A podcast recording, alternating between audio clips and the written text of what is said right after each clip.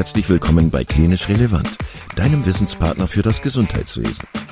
Zweimal pro Woche, nämlich dienstags und samstags, versorgen wir dich mit unserem Podcast und bringen dir Fachwissen in deine klinische Praxis. Weitere Informationen und Angebote findest du auf unserer Webseite www.klinisch-relevant.de. Viel Spaß beim Zuhören! Heute mit Professor Dr. Lukas Lothala und Jessica Gerstmeier-Nehmer zum Thema internationale Pflegekräfte.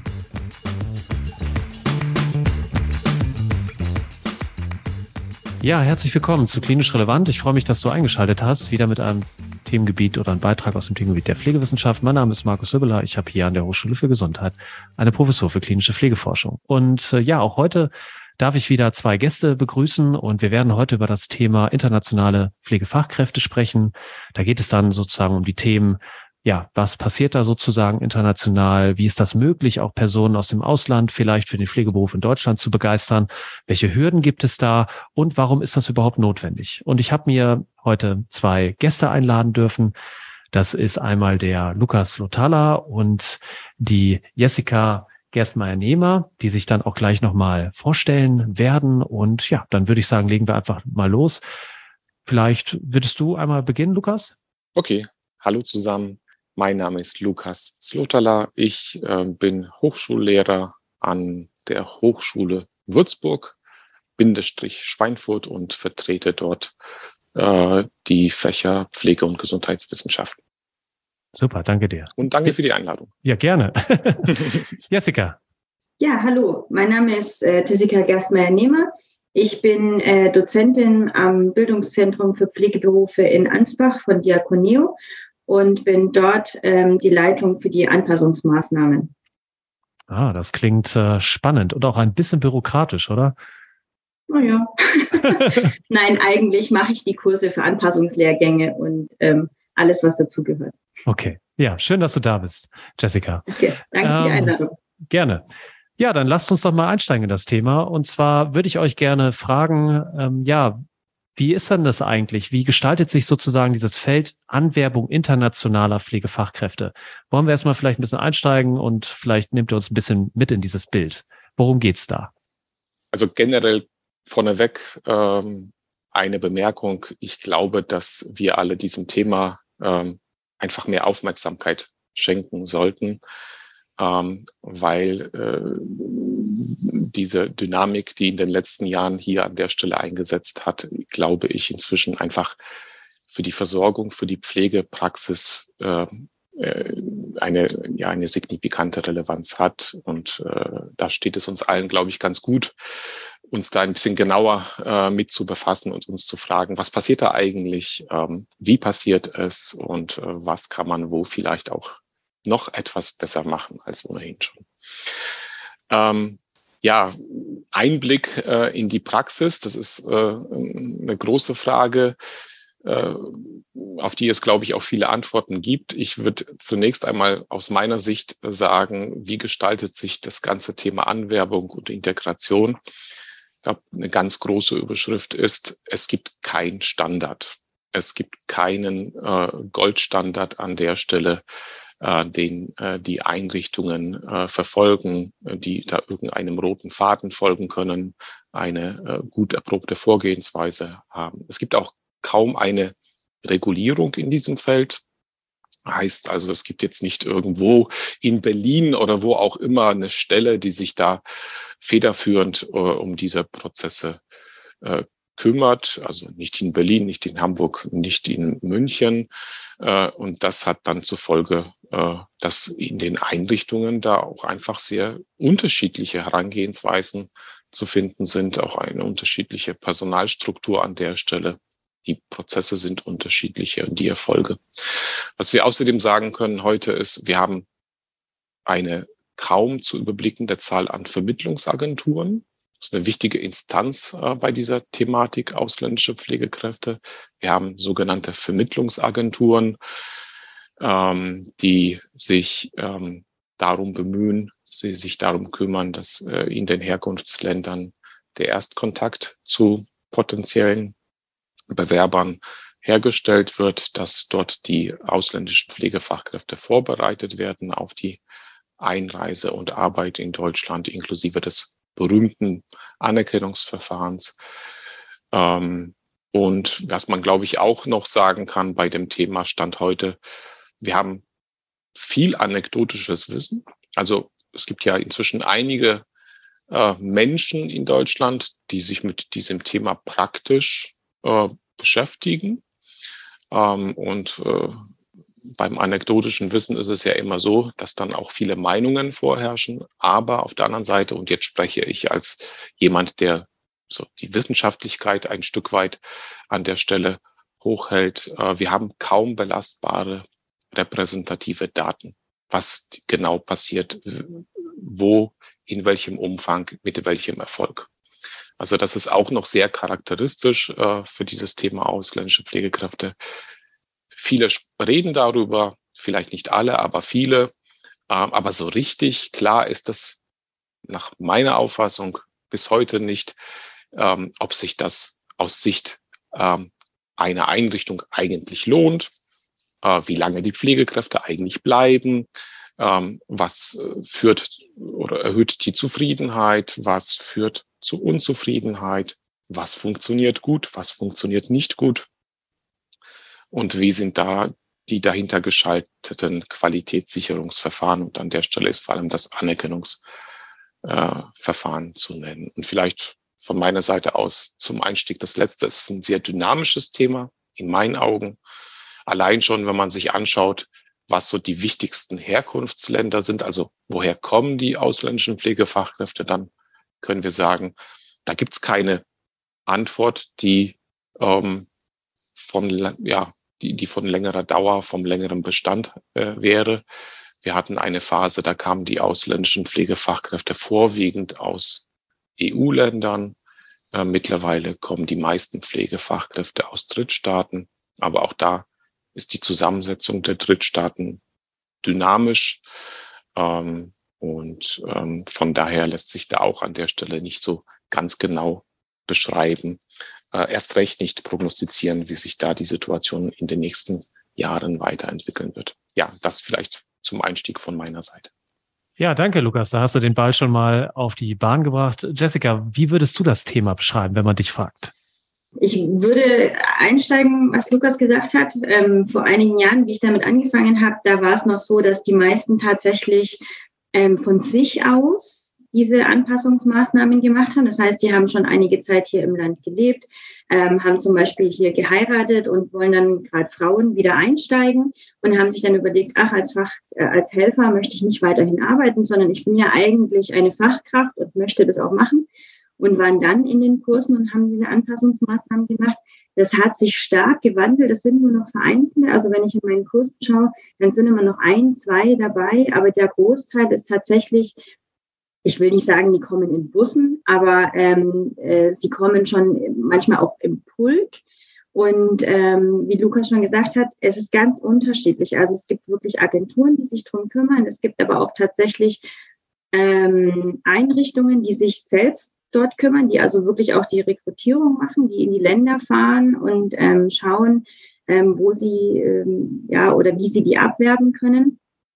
Ähm, es gibt einfach auch ganz viel, ähm, habe ich so das Gefühl, über ähm, Mundpropaganda, dass die halt einfach von sich aus kommen und dann kommt noch der, der Freund und die Freundin und die Cousine und der Cousin. Also das haben wir auch ganz häufig, wenn ich dann die Namen sehe, denke ich mir, habe ich irgendwie schon mal gehört.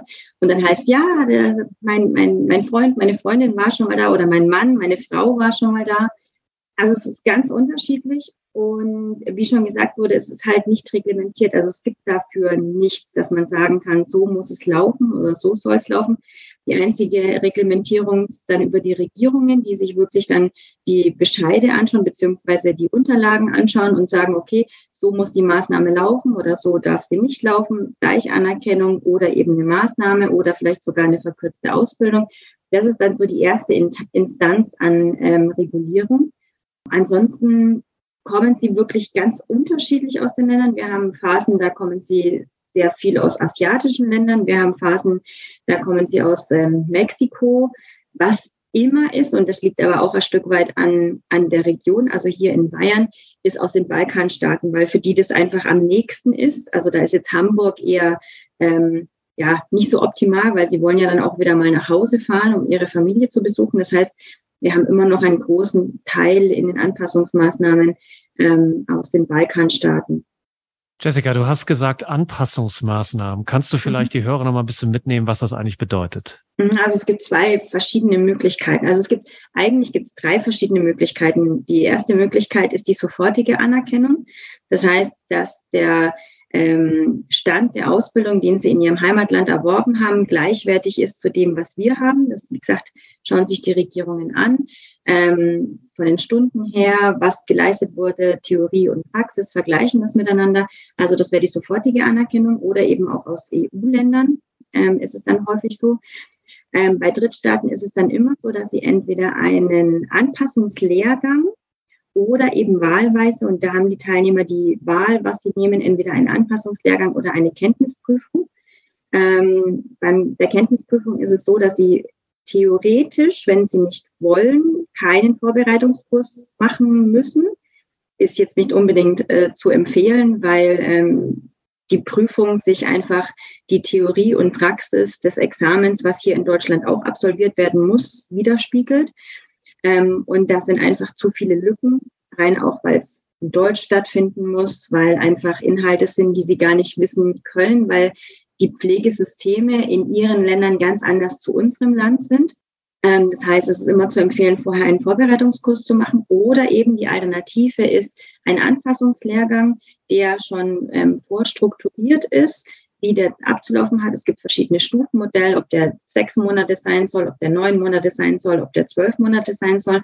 Und in diesem Lehrgang werden dann ähm, die Inhalte vermittelt, die ähm, zur gleichwertigen Anerkennung gebraucht werden. Es wird ein Theorieteil, also ein Theorieteil, ein Praxisteil und am Schluss eben ein Abschlussgespräch, wo geprüft wird, ob sie den Inhalten ähm, oder die Gleichwertigkeit zu der Ausbildung jetzt haben. Also die drei Möglichkeiten gibt es. Und wie gesagt, das entscheiden die Regierungen, in welchem Maß was stattfinden muss.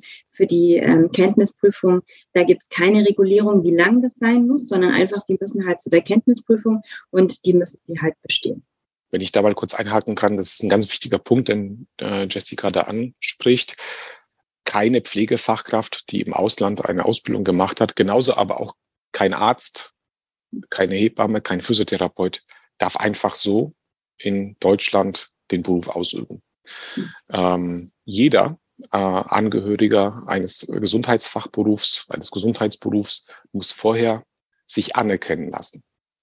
Und ähm, dafür sind Behörden zuständig. Und das ist auch in meinen Augen gut so. Mhm. Sie sind unabhängig, die äh, sozusagen unterliegen da nicht irgendeinem Druck, äh, jetzt Fachkräfte zu generieren etc. pp, äh, sondern haben hier seitens des Bundesgesetzgebers klar eine Aufgabe erhalten. Ihr müsst jeden, der da kommt, prüfen, fachlich.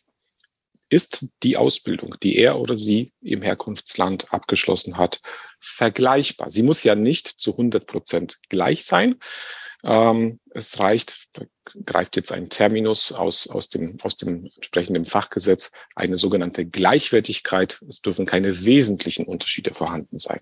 Und das ist der Job, der tagtäglich in den zuständigen Stellen äh, verteilt auf die 16 Bundesländer ähm, äh, durchgeführt wird. Wobei man dazu sagen muss, es gibt bestimmte Vereinfachungen ähm, wenn jemand aus der EU kommt. Ich sage dazu auch gerne, wer im Club ist, im Club der EU, der hat eine viel einfachere ähm, ähm Anerkennungspraxis. Ähm, denn eine EU-Ausbildung gilt äh, auf Grundlage einer entsprechenden Verordnung immer als gleichwertig, wenn sie bestimmte Merkmale aufweist. Das heißt, hier muss jetzt eine Pflegefachkraft aus Spanien, aus Griechenland nicht wieder ein sehr langwieriges Verfahren über sich ergehen lassen. Hier muss die Behörde in Deutschland äh, festhalten, dass diese Ausbildung gleichwertig ist, weil sie bestimmten Mindestanforderungen genügt. Aber selbst diese spanische oder griechische Pflegefachkraft kann dann immer noch nicht ab morgen äh, in einem Krankenhaus als Pflegefachkraft arbeiten. Sie muss weitere Voraussetzungen mitbringen und dazu gehört, und das ist ein ganz wichtiger Punkt, die Sprachkenntnis. Äh, gilt für jeden, egal ob aus der EU oder aus einem sogenannten Drittstaat äh, außerhalb der Europäischen Union. Äh, jede Pflegefachkraft, genauso wie jeder Arzt, muss ein bestimmtes Sprachniveau mindestens beherrschen. Und äh, das ist dann sicherlich auch eine spannende Frage für sich. Äh, aha, was für ein Sprachniveau? Äh, Stichwort 16 Bundesländer. Äh, auf welchem Niveau müssen die Sprachkenntnisse sein? Müssen das eigentlich allgemeine Sprachkenntnisse sein oder Berufssprache? Äh, Sprache? Wie wird es getestet? Ähm, ja, und solches mehr. Ja, und dieses Anerkennungsverfahren, das wollte ich an der Stelle noch ergänzen, äh, ist wahrscheinlich das wichtigste Qualitätsverfahren für die Migration in die Gesundheitsberufe. Es ist eigentlich die einzige Hürde, die einzige Stelle, die unabhängig den Auftrag hat, zu überprüfen, in jedem Einzelfall, haben wir es hier mit jemandem zu tun, der fachlich in der Lage ist, Patienten auf dem Niveau zu versorgen, so wie wir das äh, von jemandem erwarten, der hier in Deutschland ausgebildet wurde. Von daher ein ganz wichtiger Punkt.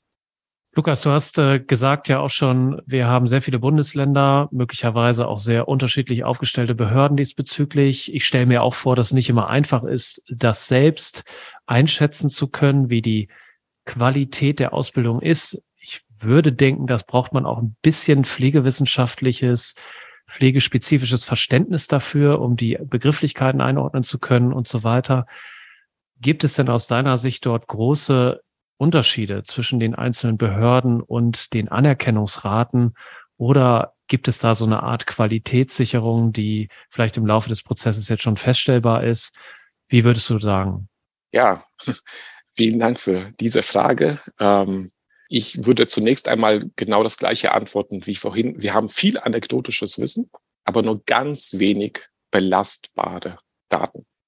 Das bisschen an belastbaren Daten, das uns zur Verfügung steht, ist die Bundesanerkennungsstatistik. Und wenn wir uns die einmal anschauen, ich habe das äh, einmal gemacht, äh, dann können wir schon sagen, mh, hm, so ganz einheitlich ähm, oder einigermaßen einheitlich scheint es in den Bundesländern, in den zuständigen Behörden nicht zuzugehen. Ähm, es gibt gewisse Ausschläge bei vergleichbaren Ausbildungsabschlüssen, je nachdem, in welchem Bundesland man sich befindet.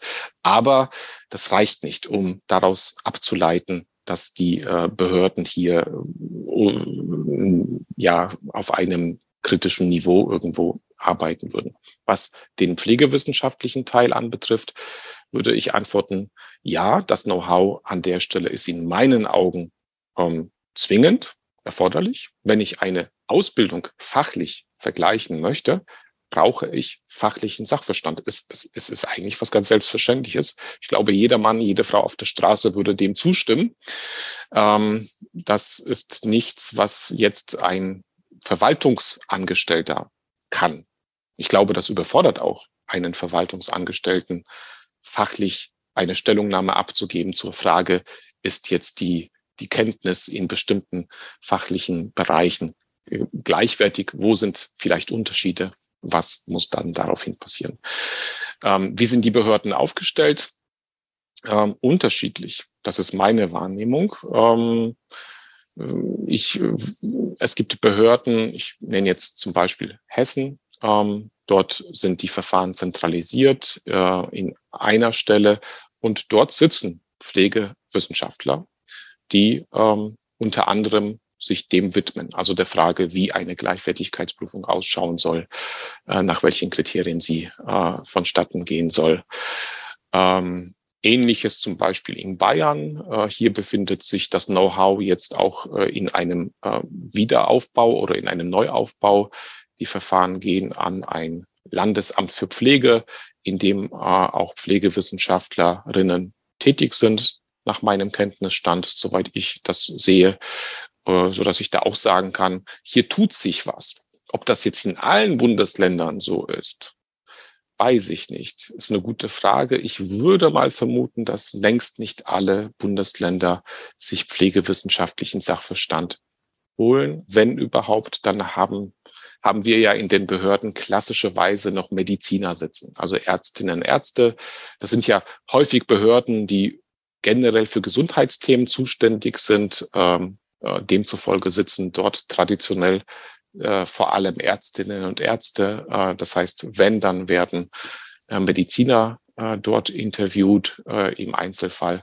Aber ansonsten, ja, wäre das sicherlich eine spannende Frage, sich dem Ganzen äh, noch ein bisschen genauer zu widmen und äh, ja, eine Gleichwertigkeitsprüfung äh, als das zentrale Instrument sollte fachlich solide aufgebaut sein. Man sollte in der Lage sein, das dann auch vertreten zu können mit inhaltlichen ähm, Argumenten, wenn man denn gefragt sein würde, na, wie habt ihr denn das eigentlich gemacht, diese Prüfung der Vergleichbarkeit einer Ausbildung? Maßstab ist das äh, Berufsgesetz oder wie müssen wir uns das vorstellen, das Ausbildungsgesetz dazu zum Pflegeberuf? Genau, also die Anerkennungsverfahren oder die rechtliche Regelung äh, findet sich im Pflegeberufergesetz beziehungsweise in der Ausbildungs- und Prüfungsverordnung, wobei äh, zum einen, äh, das weiß ich, selbst Juristen sagen, dass diese Paragraphen in Teilen recht kompliziert gefasst sind. Äh, zum anderen, wenn wir in die Details reingehen, Gleichwertigkeitsprüfung, dann finden wir in dem Gesetz eigentlich nicht viel dazu. Außer zwei, drei Sätzen. Es sind sogenannte unbestimmte Rechtsbegriffe. Also das heißt, äh, prüfe bitte die Ausbildung auf ihre Gleichwertigkeit. Das ist äh, fast wörtlich der Auftrag des Bundesgesetzgebers. Aber was eine Gleichwertigkeit ist, sagt der Bundesgesetzgeber nicht. Er sagt nur, es sollen keine wesentlichen Unterschiede vorhanden sein, inhaltlich, äh, im Umfang, äh, in der Frage der Berufsausübung. Aber was konkret, also die Operationalisierung dieser Gleichwertigkeit, ist ja auch eine klassische fachliche Aufgabe. Das Ganze auszubuchstabieren, das Ganze zu definieren, zu deklinieren, ähm, in die einzelnen Kompetenzbereiche. Ähm, das hat jedenfalls jetzt der Bundesgesetzgeber in der jetzigen Fassung des Pflegeberufergesetzes nicht vollzogen. So dass das bedeutet, ja, eine Behörde steht jetzt vor der Aufgabe, mit diesem unbestimmten Rechtsbegriff zu arbeiten und sich zu überlegen, yo, was bedeutet für mich Gleichwertigkeit? Jessica, ähm, da habe ich doch eine Frage, weil wir reden jetzt ja viel auch so über Dokumente, vermute ich mal, auch so eine Aktenlage, die dann da irgendwie eine Rolle spielt. Wie ist das mhm. denn aus der praktischen Perspektive? Wenn ich jetzt mit den Leuten, und du hast ja viel Kontakt mit Personen, die aus, hast ja auch gesagt, aus vielen Ländern zu uns kommen, äh, mhm. wenn ich mit denen jetzt Kontakt habe, gibt es denn da so Themen, wo du sagst, da ist die Vorbereitung meistens nicht so gut oder wo du irgendwie sagst, da ja, fällt es den Leuten besonders schwer, diese Gleichwertigkeit an die Kompetenzen irgendwie zu erwerben, mal abgesehen von der Deutschprüfung, weil ich glaube, da ist klar, Deutsch ist meistens nicht ganz so leicht zu lernen, zumindest hören wir das ja immer wieder, dass es äh, ja auch wenig Berührungspunkte mit der deutschen Sprache international gibt und dass deswegen auch immer eine größere Hürde dasteht. Aber siehst du da auch fachliche Aspekte, die immer wieder so auftreten? Absolut. Also man muss halt davon ausgehen, ähm, es gibt so unglaublich viele Facetten auch in der Ausbildung in anderen Ländern, ähm, so viel wie es auch Menschen gibt. Also das heißt, zum Beispiel aus den gerade asiatischen Ländern, die sind einfach durch ein Studium geprägt, ähm, haben, ich sage jetzt mal, wenig wirklich auch Patientenkontakt in ihrer Ausbildung gehabt, weil das einfach gar nicht so vorgesehen ist. Die sind ähm, primär ähm, studiert, ähm, haben das alles theoretisch gemacht, wunderbar, aber mit der Praxis nicht.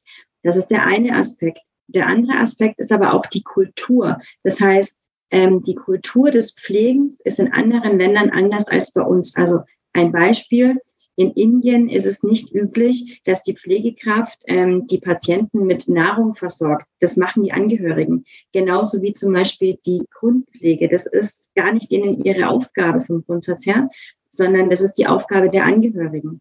Das heißt, die haben das natürlich auch gar nicht in ihrer Ausbildung gehabt oder in ihrem Studium, weil das gar nicht vorgesehen wird. Also man hat diese zwei Aspekte, einmal die Kultur und zum anderen aber auch ähm, das, was sie wirklich in ihren Ländern gelernt haben Und da gibt es gravierende Unterschiede.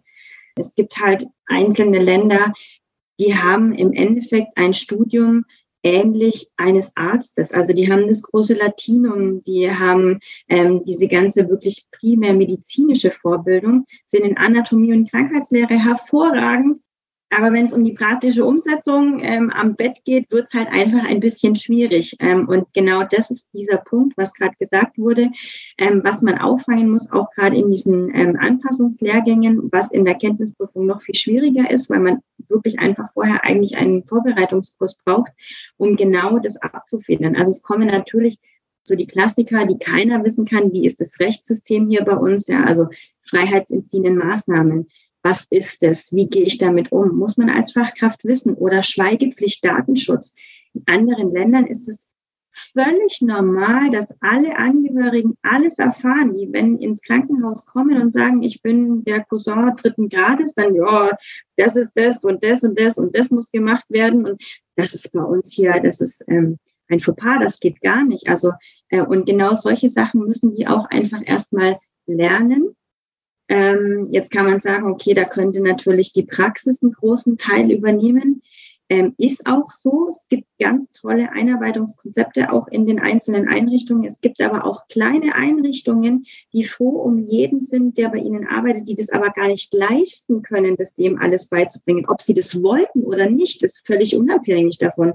Aber sie können es gar nicht, weil sie vielleicht noch nicht einmal wirklich einen Praxisanleiter haben. Und wenn, dann ist der für alle Schüler und für die ähm, Teilnehmer zuständig. Das heißt, ähm, da muss ein bisschen Aufarbeitung gemacht werden und ähm, die da auch wirklich mitnehmen, damit die zumindest auf einem ähnlichen Stand sind ähm, und dass man wirklich sagen kann, sowohl der Patient ist nicht gefährdet, wie gesagt, von dem Deutsch jetzt mal ganz abhängig, unabhängig. Mhm. Der Patient ist nicht gefährdet. Die Kollegen ähm, fühlen sich nicht irgendwie komisch, weil sie sich denken, jetzt muss ich den auch noch mitnehmen.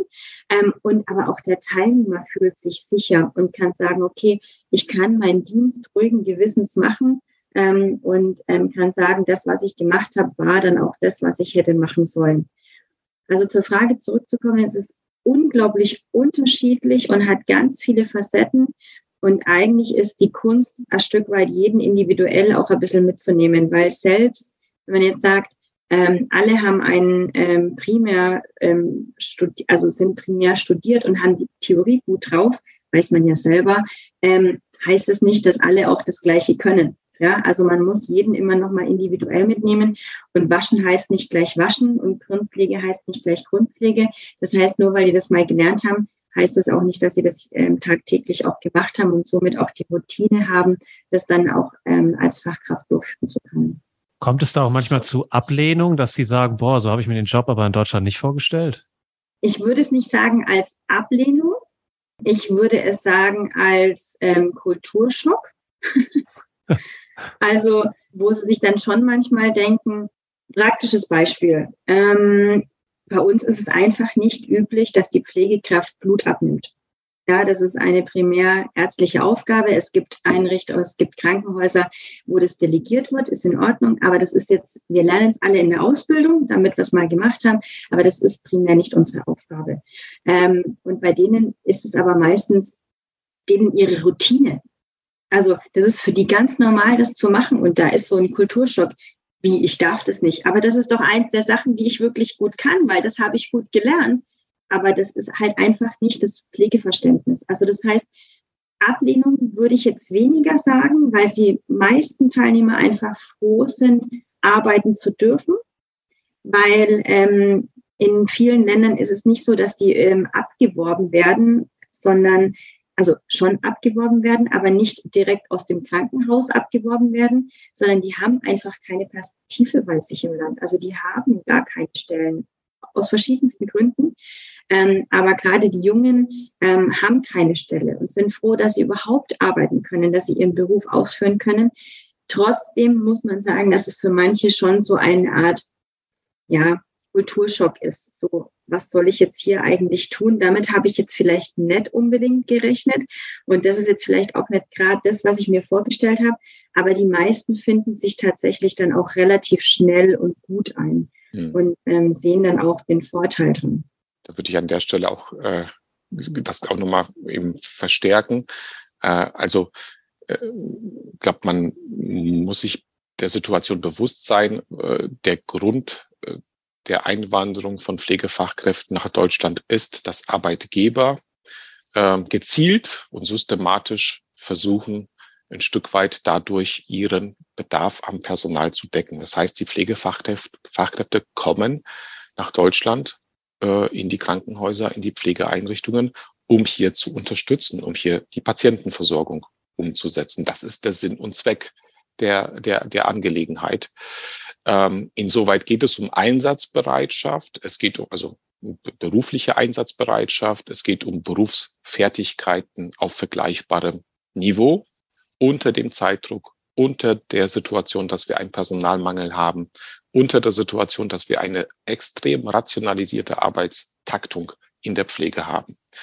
Äh, und die Erwartungshaltung ist an der Stelle, so ihr kommt aus der ganzen Welt, aber bitteschön, ihr müsst jetzt hier bei uns funktionieren. So. Und jetzt kann man natürlich, und das ist fachlich eine sehr, ich würde erstmal sagen, eine sehr spannende Ausgangssituation, weil man, glaube ich, fachlich da sehr viel zu sagen kann. Kann so eine Erwartungshaltung überhaupt aufgehen? Äh, können wir tatsächlich einfach so erwarten, dass jemand aus einem Land kommt, das drei, viertausend Kilometer entfernt äh, von der Bundesrepublik Deutschland ist, äh, und der landet hier bei uns und ist nach vier Wochen voll einsatzfähig. Ist das realistisch? Auf der einen Seite. Auf der anderen Seite merken wir, glaube ich, recht schnell, was für eine große Aufgabe es für so jemanden wie Jessica ist, äh, diese Pflegefachkräfte heranzuführen an die praktische Berufstätigkeit in Deutschland. Ja, ähm, äh, zu der es sicherlich dazu gehört, zu, zu schauen, ja, was sind denn jetzt die Ausgangsbedingungen, was sind die Kompetenzen, die die Pflegefachkräfte mitbringen und so weiter und so fort. Wie prüfen wir am Ende, ob es wirklich jetzt soweit ist? Das ist die eine Seite. Die andere Seite, finde ich, ist so eine Art Spiegel, der uns vorgehalten wird. Wie nehmen jetzt all diese Pflegefachkräfte, die aus dem Ausland zu uns kommen, uns und unsere Art, Pflege zu organisieren und durchzuführen, wie nehmen die das eigentlich wahr? Ähm, und äh, es ist vielleicht auch für uns ein Stück weit eine Möglichkeit innezuhalten und sich so eine Art Reflexion zu, äh, zu unterziehen, äh, wenn, und da erzähle ich jetzt mal ein, zwei Anekdoten, die berühmten Anekdoten an der Stelle. Äh, ich war mal an einer Besprechung dabei in Frankfurt. Dort saßen viele Kliniken am Tisch, viele, viele Pflegeeinrichtungen. Es ging um einen Erfahrungsaustausch. Wie sind, wie, wie sind denn eure Erfahrungen jetzt mit den ausländischen Pflegefachkräften?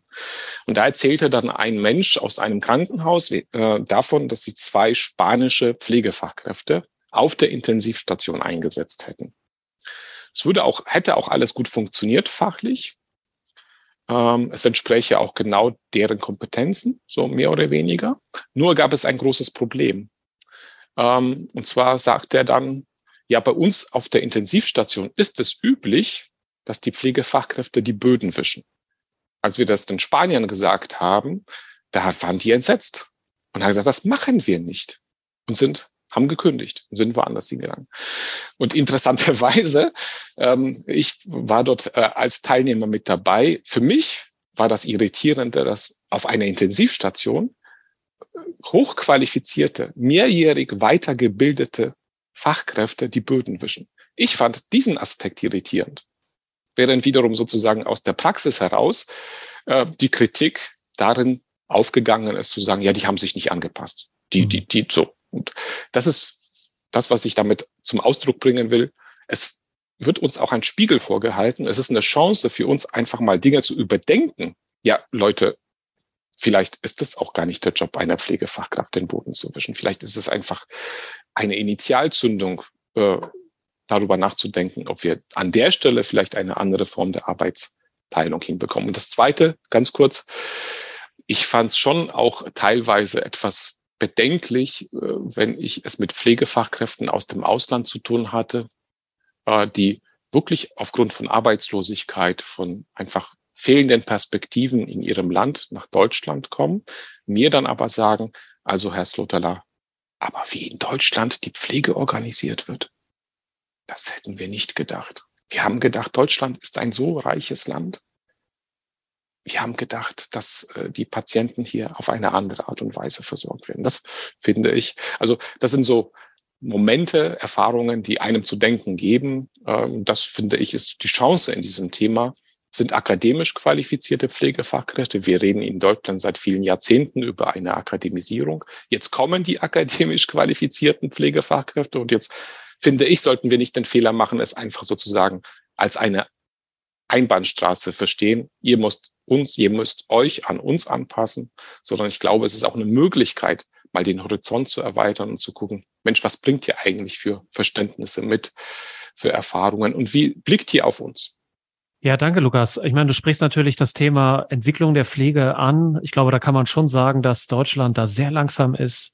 Wir haben seit vielen Jahrzehnten erkennen wir Bedarfe. Trotzdem gibt es keine mutigen Reformen. Es gibt keine wirklich systematische Betrachtung, auch ob die Qualifikation ausreichend vorbereitet auf den Beruf, auf den Maß- oder Aufgabenzuschnitt im Gesundheitswesen. Ich sage ja, gemeinsame Bundesausschuss ist gescheitert in vielen Aufgaben. Die kriegen das nicht mehr reformtechnisch umgesetzt, was sie eigentlich machen müssen. Und äh, das ist halt die Frage, wann wir das sehen wollen oder ob wir einfach so weiter ja uns vorarbeiten. Auch die Pflegeversicherung ist als gesetzliche Grundlage desaströs, äh, hat viele Erkenntnisse, die Wissenschaftliche haben, zu Präventionsleistungen oder so überhaupt nicht vernünftig berücksichtigt. Die Kataloge, die wir da anwenden, sind gefühlt von vor 200 Jahren. Und trotzdem irgendwie gibt's da nicht so ein richtiges Fortkommen. Aber das ist gar nicht so sehr vielleicht das, was ich eigentlich jetzt im Detail diskutieren will. Was ich eigentlich fragen möchte, ist, glaubst du denn, dass die Teams, also du hast ja über den Aufgabenzuschnitt jetzt zum Beispiel am Beispiel des Bodenreinigens gesprochen. Das ist ja etwas, das steht nicht in einer Krankenkasse im Gesetz oder so drin, dass man das jetzt machen muss, sondern es ist eine Entscheidung der Einrichtung, das so zu machen. Das heißt, auch hier haben wir eine gewisse, gewissen Spielraum, auch über Pflege neu nachzudenken und auch als Einrichtung einfach mal zu sagen, okay, statt jetzt zu sagen, ihr passt euch nicht an, überlegen wir, können wir da nicht eine andere Lösung für finden? Wischroboter, was weiß ich. Ähm, glaubst du denn, dass wir das hinkriegen, diesen po positiven kulturellen Wandel zu bewerkstelligen, wenn wir auch diesen Spiegel vorgehalten bekommen? Oder siehst du da eher nur oder also im Durchschnitt den Erfolg bei internationalen Pflegefachkräften, die sich dem einfach fügen und einfach das so machen, wie es hier läuft? Das ist eine schwierige Frage in meinen Augen. Und es fällt mir schwer, ähm, eine einfache Antwort darauf zu geben. Ähm, ich werf mal ein paar Stichworte rein. Ich glaube, es gibt sowas wie eine Abstimmung mit Füßen. Also das heißt, äh, Pflegefachkräfte aus dem Ausland sind mobil. Sie beweisen es ja äh, schon alleine dadurch, dass sie bereit sind, mehrere tausend Kilometer in, in Kauf zu nehmen, wegzugehen von ihren Familien. Ähm, teilweise werden ja auch Kinder zurückgelassen.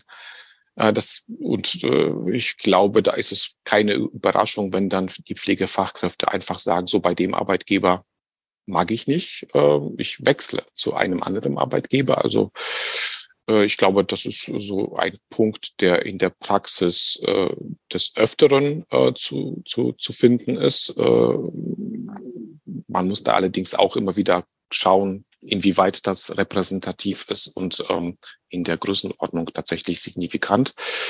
Denn man kann schon sagen, auf Basis der Statistiken, die wir haben, dass Migration eine immer wichtigere Bedeutung hat. Äh, wir haben die Zahlen des Statistischen Bundesamtes. Der Anteil von ausländischen Pflegefachkräften hat sich verdoppelt in den letzten Jahren in der Praxis. Wir sind bei etwa 15 Prozent Pflegefachkräfte ohne deutsche Staatsbürgerschaft, also mehr als jede zehnte. wenn wir das runterbrechen auf ein, auf ein Krankenhaus mit äh, 500 Pflegekräften, dann reden wir hier von mindestens einer Station, die ansonsten zumachen könnte. Ähm, und ich glaube, wir haben noch weitaus mehr Pflegefachkräfte, die mit Migrationshintergrund äh, in, in der Pflege tätig ist. Äh, da äh, haben wir allerdings auch wenige Zahlen. Das, was ich weiß, was ich gelesen habe, das sind Anteile von über 50 Prozent in der Langzeitpflege. Also Pflegefachkräfte mit Migrationshintergrund gehören eigentlich schon längst zum Pflegesystem, zu, zu unserer Pflege in Deutschland. Und ich ähm, hatte ja beruflich äh, es lange Zeit auch mit der Ausbildung in der Pflege zu tun. Ähm, wenn wir in die Ausbildungen, in die Ausbildungskurse reinschauen, dann glaube ich, sehen wir das sehr, sehr deutlich, insbesondere in den Großstädten, dass Migration inzwischen ähm, ja existenziell beinahe dafür ist, dass Schulen überhaupt sozusagen ihre Arbeit erledigen können und Auszubildende beschulen. Von daher, ja, wie gesagt, das Thema gehört eigentlich schon lange dazu. Es ist, wenn man so will, ähm, ja, relevant für die Versorgungssicherheit. Äh, der nächste, das nächste Stichwort, du merkst es, ich könnte jetzt lange reden. Ja. Äh, das nächste Stichwort ist Integration kostet Geld und Zeit. Es ist nicht umsonst und es ist nicht schnell zu haben. Heißt, wenn ich jetzt auf der Station sowieso schon eigentlich Überlast fahre und meine, mein Personal eigentlich schon aus dem letzten Loch pfeift, Corona, Krankheitsstand und so weiter, dann kann es nicht funktionieren. Dann wird auch, da hat auch keiner Zeit, um in den Spiegel zu, zu schauen und irgendwas zu reflektieren. Sondern da geht es einfach nur darum, wie kann ich die Frühschicht, die Spätschicht irgendwie überstehen. Und dann müssen meine Kolleginnen und Kollegen funktionieren. Und das sind, glaube ich, so die typischen Fälle, wo es scheitert. Ja, Integration, kostet Zeit und Geld. Und ja, so ein bisschen politisch äh, äh, kann man auch an der Stelle, glaube ich, werden äh, äh, und sagen, der Bundesgesetzgeber erkennt die Bedeutung an. Er hat auch viele äh, Regelungen entsprechend angepasst, um die Migration ähm, zu verbessern, zu optimieren. Aber ein Punkt hat er ausgelassen, bis heute. Es gibt keine Finanzierung keine, keine Regelung dafür, wie der Aspekt Integration kostet Geld und Zeit äh, wieder sozusagen operationalisiert werden kann, damit tatsächlich in der Praxis entsprechend die Ressourcen eingesetzt werden können, um eine gute, nachhaltige äh, Migration in die Pflege sicherzustellen. Also das, glaube ich, ist äh, eine wichtige Baustelle, die äh, sich in meinen Augen jedenfalls da der Bundesgesetzgeber in der kommenden Zeit widmen sollte. Ja, das spricht ja auch so ein bisschen das Thema Ausbildung, Qualität der Ausbildung generell an. Und wir wissen ja auch, dass in der Pflege zum Beispiel die normale Berufsausbildung ohne äh, internationale Herausforderungen in der Praxis auch häufig nur sehr lückenhaft durchgeführt wird. Praxisanleitung ist sehr wenig. Die Leute werden nicht richtig an die Hand genommen. Je nach Einrichtung ist das dann mal besser, mal schlechter. Aber generell äh, sind die ja, ist die Qualität der Ausbildung sicherlich nicht so, wie wir uns das eigentlich wünschen würden. Ich glaube, da sind wir uns einig, dass wir da einfach mehr ähm, investieren müssen in die klinische Qualifikation. Jessica, ich würde dich gerne mal fragen, müssten eigentlich in den Anpassungsmaßnahmen nicht auch die Pflegeteams sitzen, die dann auch die Menschen aufnehmen am Ende, um halt auch hier zu überlegen, was müssen wir anders machen, damit die Integration gut funktioniert? Wie bauen wir das auf? Wie haben wir ein Stufenmodell, ein Einarbeitungskonzept? Oder wie können wir auch voneinander lernen? Wie, was würdest du sagen? Das wäre super, aber das ähm, findet nicht statt. Also, ähm, um auch nochmal auf das gerade zurückzukommen. Also ich glaube, wenn ich jetzt von mir selber ausgehe, ähm, die meisten Pflegekräfte finden es jetzt auch nicht so toll, immer den Arbeitsraum zu putzen ähm, und machen es trotzdem schon ja seit Jahrzehnten. Wenn ich anschaue, wie ich damals meine Ausbildung gemacht habe, ähm, haben wir auch den Kaffeewagen einmal durchs ganze Krankenhaus äh, gefahren und haben Kaffee ausgeteilt. Das machen die auch heute noch. Das finden die bestimmt auch nicht so toll. Also ich weiß auch, dass sie das nicht sollen. Ich fand es ja auch nicht gut, aber es wird sich trotzdem nichts ändern. Ähm, und ich befürchte, dass das ähm, sich auch für ausländische Pflegekräfte nicht ändern wird. Also ähm, da gibt's dann nur dieses, entweder sie machen es oder sie gehen woanders hin ähm, wie Lukas schon gesagt hat, sie gehen dann auch woanders hin, weil sie sagen, so habe ich es mir nicht vorgestellt. Ähm, Im Moment haben sie auch die Möglichkeit, überall anders hinzugehen, weil es einfach so viele offene Stellen gibt, dass es überhaupt gar kein Problem ist.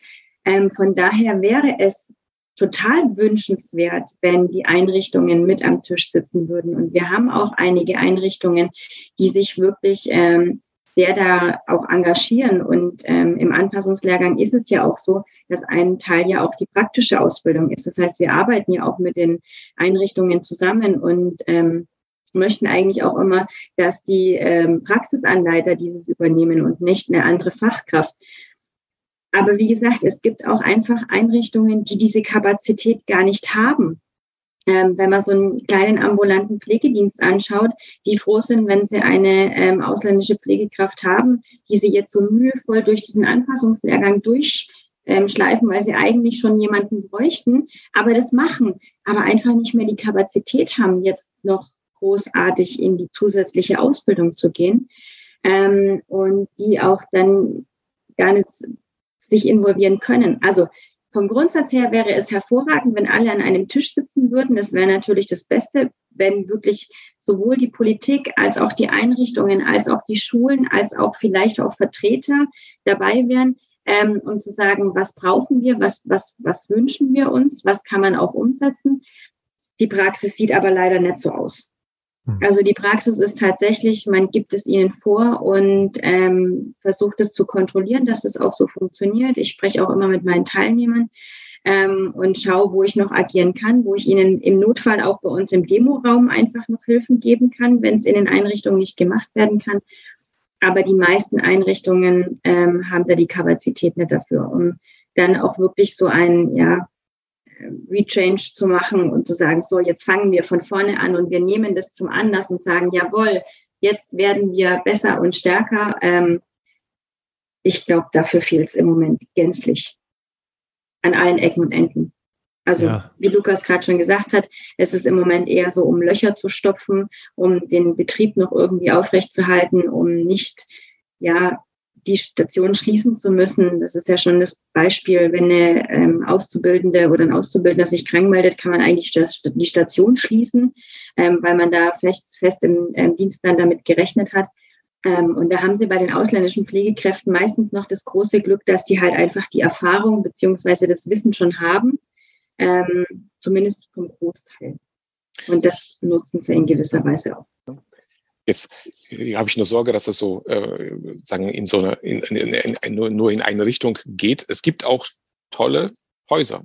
Ja, die machen, also Jessica, es ist nicht äh, jetzt. Äh, äh habe ich ja gesagt, ne, es gibt es, ganz es tolle gibt, Einrichtungen, gibt, die ganz gibt, tolle Konzepte haben. Es, genau, es gibt wirklich, es gibt wunder, wunderbare äh, Beispiele äh, von, von, von, von Häusern, von, ich glaube, ich habe jetzt vor allem Krankenhäuser im, im, im, im Kopf, aber auch vereinzelt Pflege, Pflegeheime, die äh, ein wirklich ein klasse Konzept fahren, die Personal abstellen, die sogar Stationen extra äh, buchen für, für Integrationsarbeit, die sich genau überlegen, was machen wir in der ersten Woche, in der zweiten, in der dritten, ähm, die sich überlegen, wie wir mit dem Personalschlüssel umgehen an der Stelle, ähm, wenn die Pflegefachkräfte äh, im Anerkennungsverfahren sich befinden, die sich Gedanken machen, äh, welchen Status wir diesen äh, angeworbenen neuen äh, internationalen Pflegekräften eigentlich für den Staat mitgeben wollen, weil auch das ist so ein Problem, haben wir noch gar nicht angesprochen. Was sind das denn? Sind das jetzt Pflegefachkräfte? Nee, sind sie noch nicht, weil sie nicht anerkannt sind bis zum Abschluss des Anerkennungsverfahrens. Sind das jetzt Auszubildende? Nee, das wollen wir auch nicht, weil sie haben ja auch eigentlich schon eine abgeschlossene Ausbildung. Sind das Praktikanten, Studenten? Ne? Also auch der symbolische Part ist an der Stelle noch nicht äh, ausbuchstabiert. Da gibt es noch nicht äh, die äh, äh, ähm, funktionierende Lösung. Ähm, aber es gibt in Norden und in Süden und in der Mitte äh, der Bundesrepublik äh, viele engagierte Leute.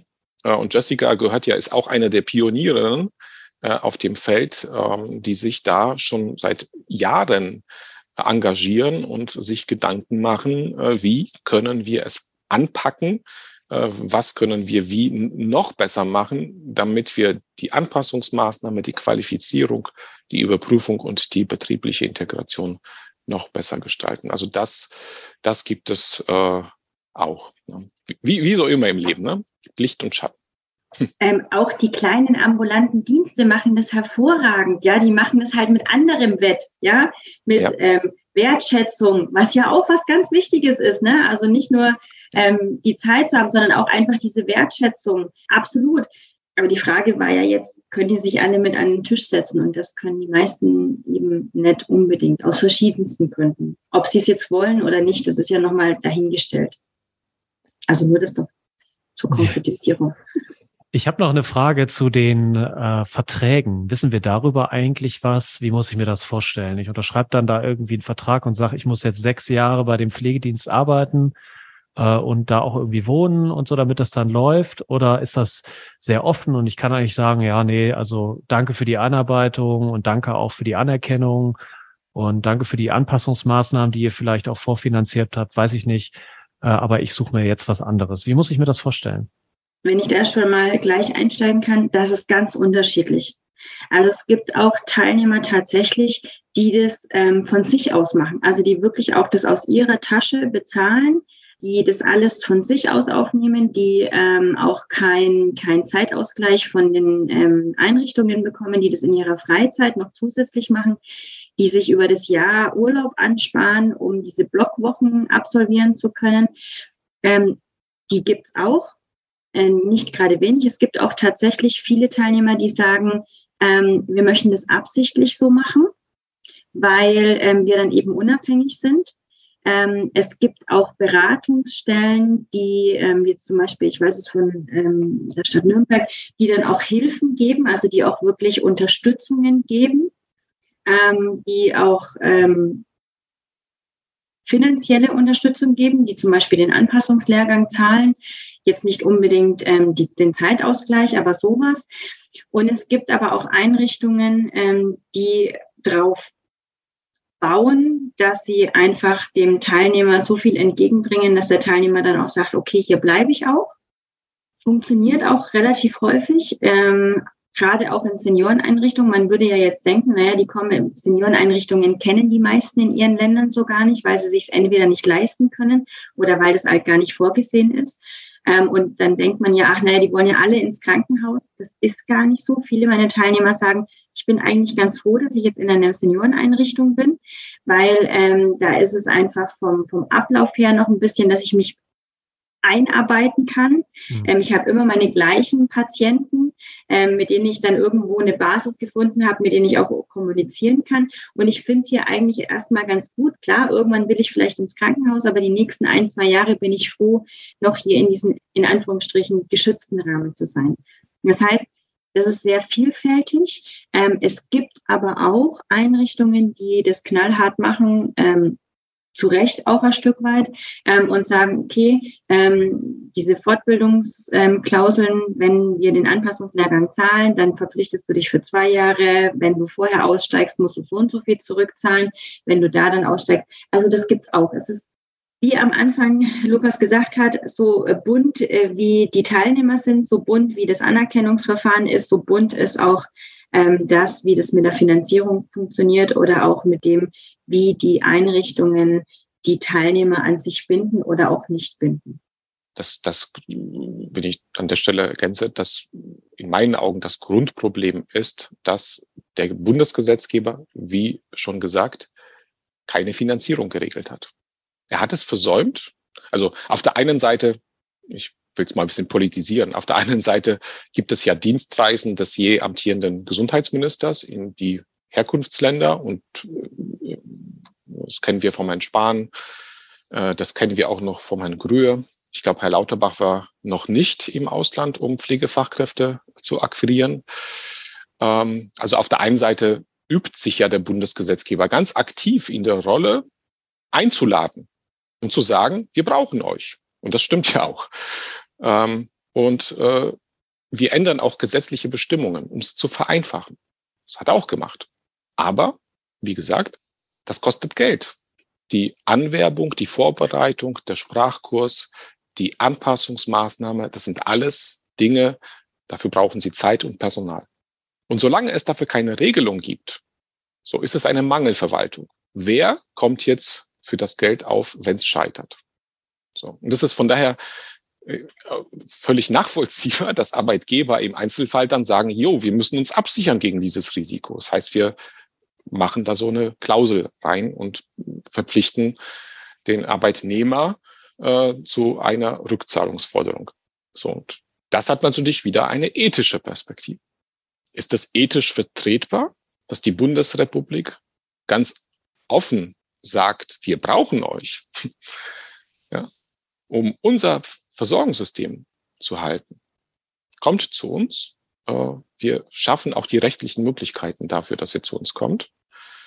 Und auf der anderen Seite, ja, irgendwo die Teilnehmer im Regen stehen gelassen werden, weil sie dann das Risiko tragen, für einen Teil der Kosten aufkommen zu müssen. Längst nicht für den gesamten Kostenanteil. Also wir reden nicht darüber, der Prozess ist teuer. Wir reden hier von 10.000 Euro reichen von und hinten nicht für eine Pflegefachkraft.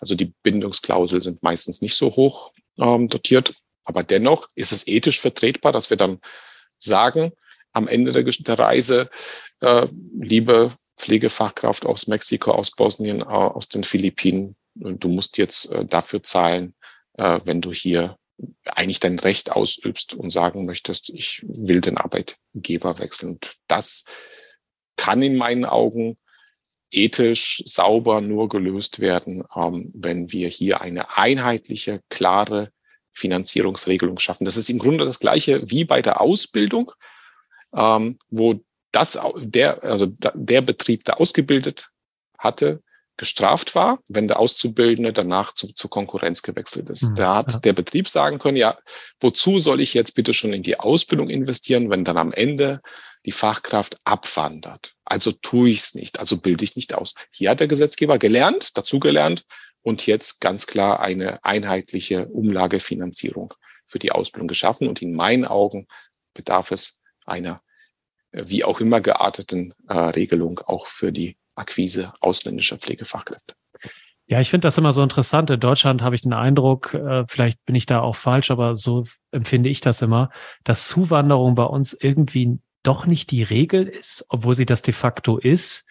Und man eigentlich sich davor scheut, einen strukturierten Weg zu schaffen, der auch klar sagt, wir können in den nächsten 20, 30, 40 Jahren den Bedarf an Pflegefachkräften nicht mit unserem hier örtlichen Popul Populationspotenzial rekrutieren. Das heißt, wir brauchen von außen Pflegefachkräfte. Also schaffen wir auch einen strukturierten Weg. Das wird dann irgendwie nicht gemacht, weil man denkt, ja, das ist dann ja doch irgendwie Zufall, ob denn jemand kommen will oder nicht. Wie du es ja gesagt hast, auf der anderen Seite werden dann Werbetouren gemacht, wo man darum bittet. Wir können nur hoffen, dass Herr Lauterbach zuhört und vielleicht diese Hausaufgaben irgendwie mitbringt oder mitnimmt, um sozusagen das mal anzupacken. Aber naja, schauen wir mal ob es ähm, in der Prioritätenliste etwas weiter nach oben kommt. Es wäre schon ein Anfang, wenn ein engagierter Referent äh, aus dem Haus äh, sich der Sache ja. annimmt und äh, voranbringt. Okay, sehr gut. Ja, ähm, wir haben schon viel erzählt, viel beleuchtet. Ich hoffe, es war schon ein bisschen auskömmlich, auch für unsere Zuhörerinnen und Zuhörer. Was äh, möchtet ihr gerne noch zu dem Thema mitgeben? Was ist, liegt euch noch auf dem Herzen? Jetzt ist die Chance, Lukas oder Jessica, wer möchte anfangen? Dann fange ich mal an, ja? Gerne. Mein Schlussstatement ist, äh, wir, ähm, die Pflegeszene, die, äh, der Pflegebereich sollte sich des Themas annehmen, aktiv sich damit auseinandersetzen. Es nicht sozusagen irgendwie am Rande äh, aus dem Augenwinkel irgendwie beäugen, äh, sich da allenfalls eine politische Meinung zu bilden, sondern wirklich reingehen und sich damit auseinandersetzen. Wir brauchen engagierte, qualifizierte Menschen in der, in der Ausbildung, äh, bei den Anpassungsmaßnahmen in, vor Ort in den Einrichtungen, äh, die die Integration machen, die sich Gedanken machen, wie kann es noch besser laufen beim nächsten Durchgang? Was haben wir heute falsch gemacht? Wie, was, was für Stellschrauben haben wir denn zur Verfügung hier bei uns im Haus, an denen wir vielleicht realistisch, also wir sollten uns einfach stärker damit inhaltlich, fachlich ähm, befassen und es nicht so ein Stück weit irgendwo stiefmütterlich behandeln, denn wie gesagt, ähm, Migration ist heute schon relevant äh, für die Versorgungssicherheit in der Quantität. Und ich glaube, ich habe zwar nicht die Kristallkugel äh, hier am Tisch äh, gerade im Moment, aber ich könnte mir vorstellen, dass es in der Zukunft nicht wirklich anders laufen wird. Danke, Lukas. Jessica. Da kann ich nur mit einsteigen. Also mein Anliegen wäre einfach, wenn es aus dem Schattendasein raustreten würde und ein bisschen mehr in den Fokus rücken würde. Ähm, und zwar auf allen Ebenen. Also sowohl ähm, auch in der Politik, als auch für die Bildungsträger, als auch für die Einrichtungen, ähm, dass es auch Einheitlichkeiten gibt. Also dass es nicht wie so ein Wildwuchs ist, jeder kann, der will, ähm, sondern dass es wirklich Konzepte gibt, die auch ähm, wissenschaftlich fundiert sind, die Erfahrungen haben, ähm, wo man auch wirklich mitarbeiten kann ähm, und dass es auch so eine Einheitlichkeit gibt. So wie es in der Ausbildung halt auch vom Grundkonzept her gibt, so da dann auch, ähm, dass es ja auch eine bestimmte oder eine gewisse Qualität einfach gibt. Also dass es dann nicht so heißt, ach naja, du warst da und da, hm, ist eh egal, ähm, sondern dass es wirklich so eine gewisse Qualität auch gibt. Und ich glaube, das kann nur dann entstehen, wenn es wirklich aus diesem Schattendasein raustritt und ein bisschen mehr in den Fokus kommt ähm, und man sich damit beschäftigt und das auch mal ähm, aus allen Facetten beleuchtet sowohl für die Teilnehmer, was bedeutet es für die, ähm, was bedeutet es auch für die Teilnehmer, ihr Land zu verlassen und hierher zu kommen, alles stehen und liegen zu lassen, als auch für die Einrichtungen, was bedeutet es für die, auch für die Teams, was bedeutet es für die, wenn da jemand mit dazukommt und sagt, manchmal auch den, den Finger in die Wunde und sagt, das macht ihr jetzt aber nicht ordentlich oder gescheit oder wir würden es anders machen, ähm, dass es, dass alle so auch an einen Tisch kommen, das wäre so mein Anliegen.